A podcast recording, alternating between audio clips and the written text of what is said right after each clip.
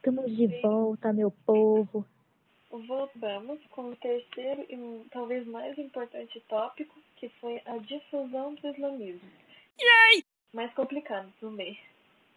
E foi aquela assim, meio confuso, mas se você prestar atenção assim, você consegue entender, né? Que foi a decadência de quando os muçulmanos já começaram a perder o império. Uhum. Isso aconteceu logo após, adivinha o quê?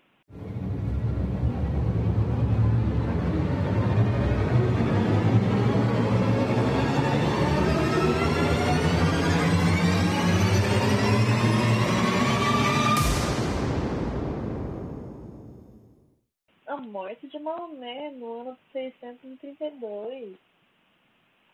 Começaram os conflitos para ver quem ia suceder, né? E aí você já sabe, aquela mesma história de império. Quando começa a decair por dentro, já tem a certeza que já não vai mais reerguer.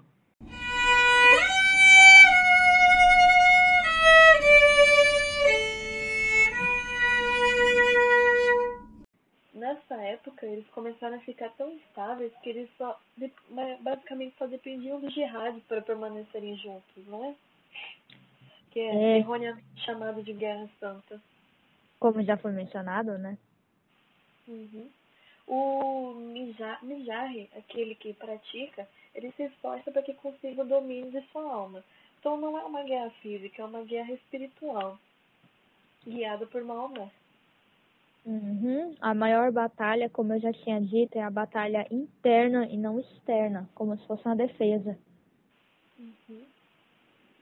E continuando após a morte de Maomé, é, o próximo que foi o sucessor foi o seu sogro, Abu Bakr.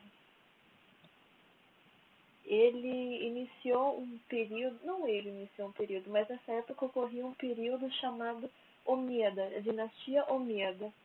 Dos califas, não é? Sim. Você pode explicar o que, que eram califas?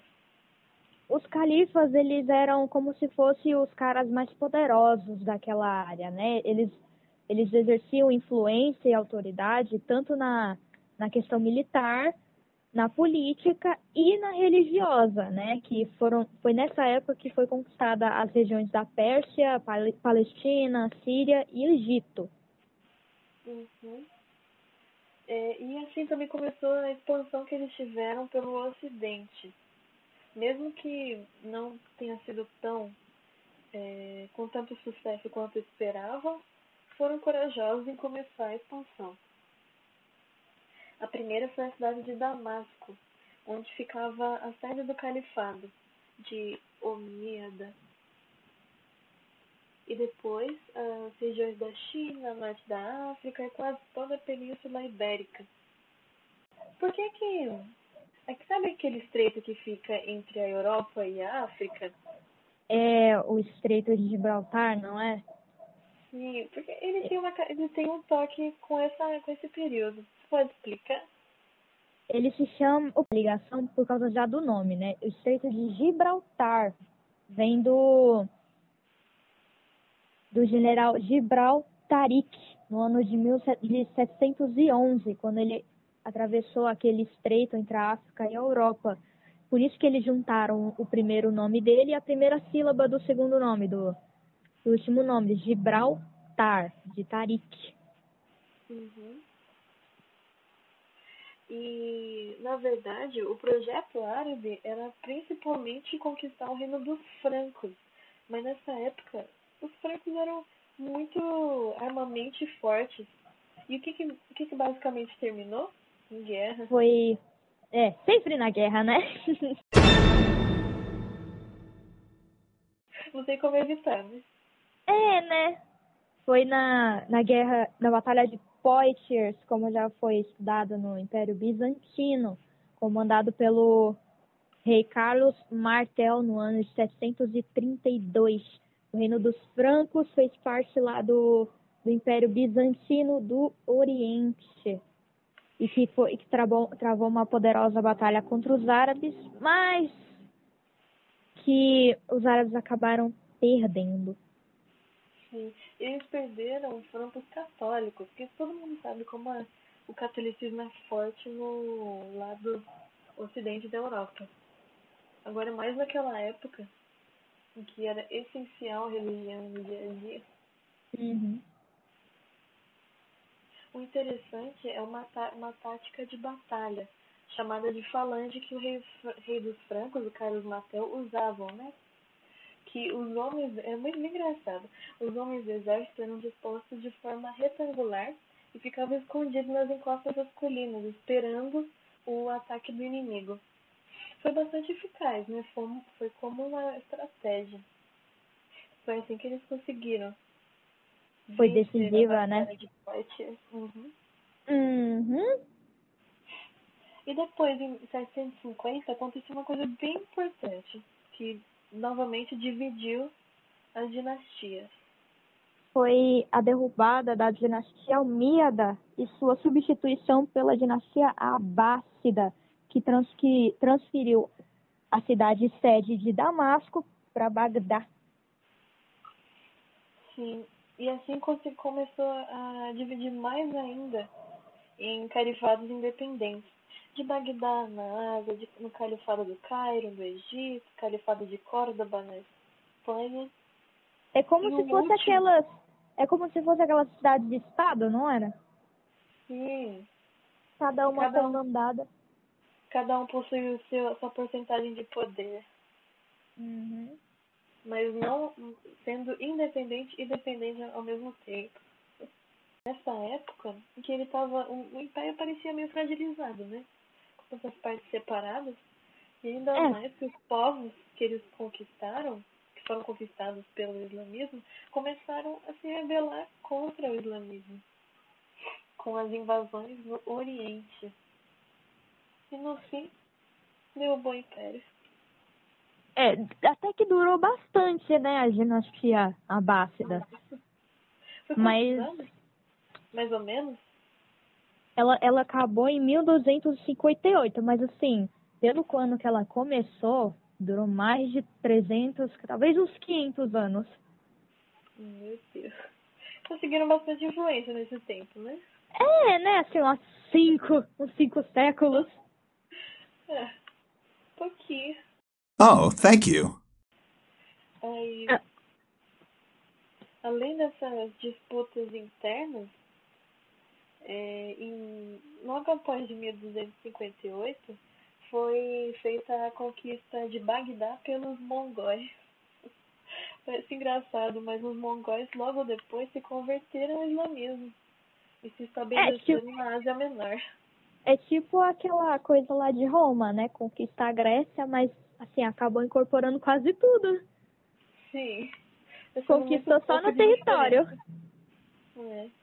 Porque nas ideias- maior. É. Quando a, a Abássida tinha caído, uma, uma outra dinastia, né, assumiu qual era mesmo? Era a. Foram, foram três, na verdade. Foi a Fatime, Fatimidia, depois de um tempo a Córdoba e Moada. Almohada. E por último, que foi até agora a mais conhecida, Otomana. Veio da casa de Ottoman, né, por isso que formou o Império Otomano na atual Turquia.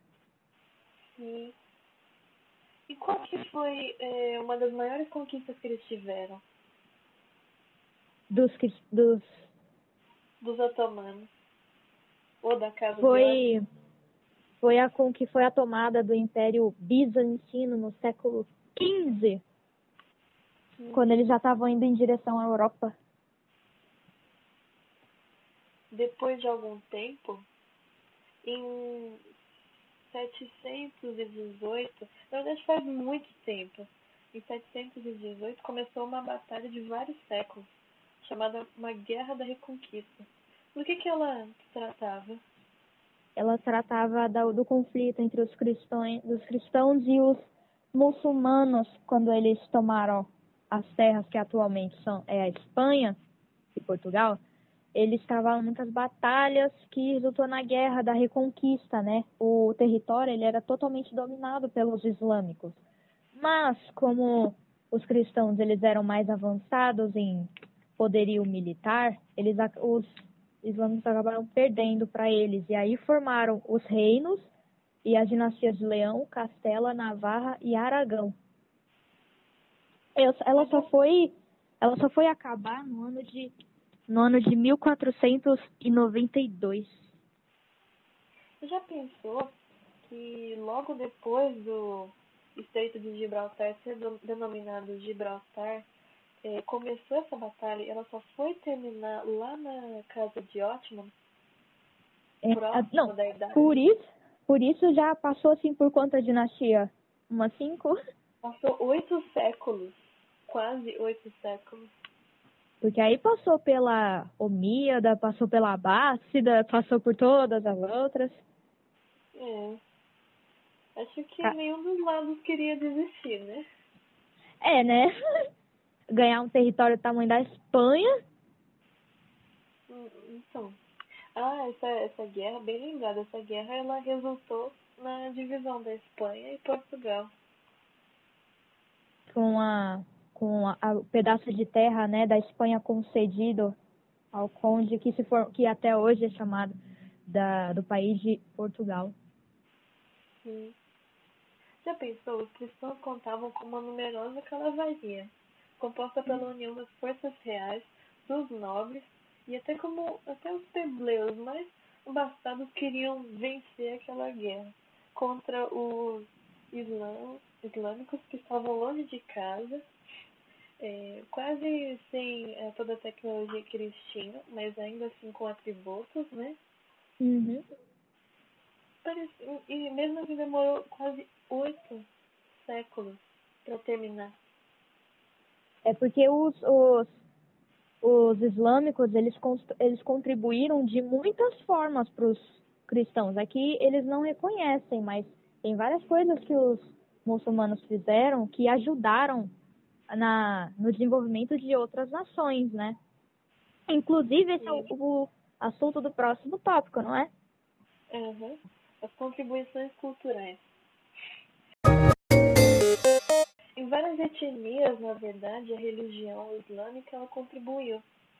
É, serviu de, de filosofia nas matemáticas, na ciência. Entre elas temos dois, a Vicena e a Verroes, que mais destacaram. Você pode explicar um pouco sobre a Avicena? Avicena, ele nasceu no ano de 980 e só foi morrer em 1037. Ele foi muito importante para, principalmente para a medicina. Ele contribuiu muito, já que ele também atuava nas, nas áreas de exatas, como a lógica, a matemática e a física. Mas ele também foi muito importante como um filósofo, né? Grande difusor do, do pensamento muçulmano. E mesmo com aquela aquela barreira das línguas, ele conseguiu influenciar até pensadores como é, gregos antigos. Então você ele... vê como é que a tática deles alcança mais que a força física. Porque eles eram muito ligados nesse, nesse ponto de difusão do pensamento, né? Eles eram muito. Uhum. Outro famoso médico e filósofo foi Averroes. Nasceu em 1126. Foi um grande estudioso na obra de Aristóteles. Escreveu diversos trabalhos e a principal influência dele foi dos comentários que ele fez a respeito do próprio Aristóteles. E até conseguiu influenciar pensadores cristãos da época. Além, além desses dois, Avicena e Averroes, quais são os demais, as demais influências culturais que o muçulmanos ou islâmicos deixaram para todo o resto da humanidade? Foram diversas coisas, como a álgebra, o desenvolvimento da álgebra, da trigonometria, eles também foram grandes astrônomos. Eles, o atual símbolo numérico que a gente tem até hoje no Ocidente é graças a ele, né? O, o algarismo indo-arábico, que é o nosso, os nossos números até hoje. Um, dois, o três. Substituiu os algarismos romanos, né? Bem mais complicados do que é, o arábico.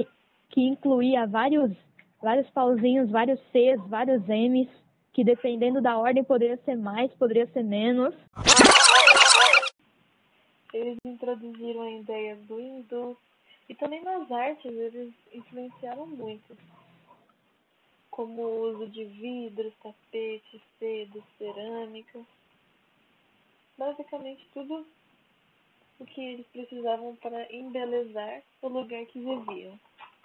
Um, teve uma lacuna nessa na arte dos muçulmanos, como por exemplo na, na escultura, porque como Maomé tinha proibido, tinha condenado esse tipo de prática, e está escrito no Alcorão, é proibido a representação de Deus, de qualquer outra, qualquer outra coisa por meio das estátuas. Por isso que a escultura é um pouco escassa lá. É como se fosse a idolatria. Por isso eles proíbe, proíbem esse tipo de coisa.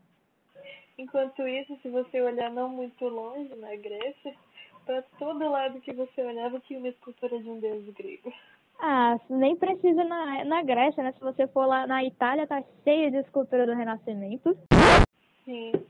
Tá com, com todas elas influenciadas pela cultura. Deus pode, pode ser isso, monoteísmo. Aquela escultura de Baco. Uhum. Mas nós estamos falando sobre a Renascença, né? Voltando, por mais que a, a escultura seja escassa, uma coisa muito abundante lá é a arquitetura, não é? Sim. Eles colocam muito zelo, colocavam e colocam muito zelo, principalmente nos centros religiosos, como as mesquitas, é, os califados, nas construções de, para adoração a Allah. Dá para perceber isso. Uhum. E uma das últimas que eles fizeram, que, como foi mencionado, contribuiu para os cristãos na vitória, foi o desenvolvimento e criação da pólvora, né? E o papel, outros, outros a bússola, né? Que chegaram como se fossem invenções chinesas e que contribuíram, né? Para que eles pudessem difundir isso. Eles também ajudaram muito a a, a viagem dessas novas tecnologias para o Ocidente e para o resto do Oriente. Uhum. Muita gente vê o, como eu disse lá no começo, muita gente vê o islamismo como uma religião mais terrorista. Mas só que quando você olha toda a trajetória que eles tiveram, não foi nada fácil. Principalmente para uma religião que surgiu tão é, depois das outras, das outras religiões. Por isso que é um pensamento errôneo você falar que a cultura muçulmana é só formada por terroristas, por pessoas extremistas, porque não é, porque um dos principais pontos da cultura deles é a paz, não resolver nada por meio da guerra. Mesmo quando eles não conseguem, eles tentam, no máximo. Uhum após a morte de Maomé, muita coisa pode ter mudado, mas ainda permaneceram os valores que precisam seguir. A essência ainda é a mesma. Uhum. No caso, é a intolerância europeia, que influenciou muito nesse pensamento que a gente tem hoje em dia. Essa, essa visão europeia de que todos eles são assim é muito errada, que é a que predomina no Ocidente, mas é a que não deveria. É porque é mais fácil pensar que outros são inferiores, né? É sempre inferior. É, bem, é sempre mais fácil pensar nesse, nesse lado.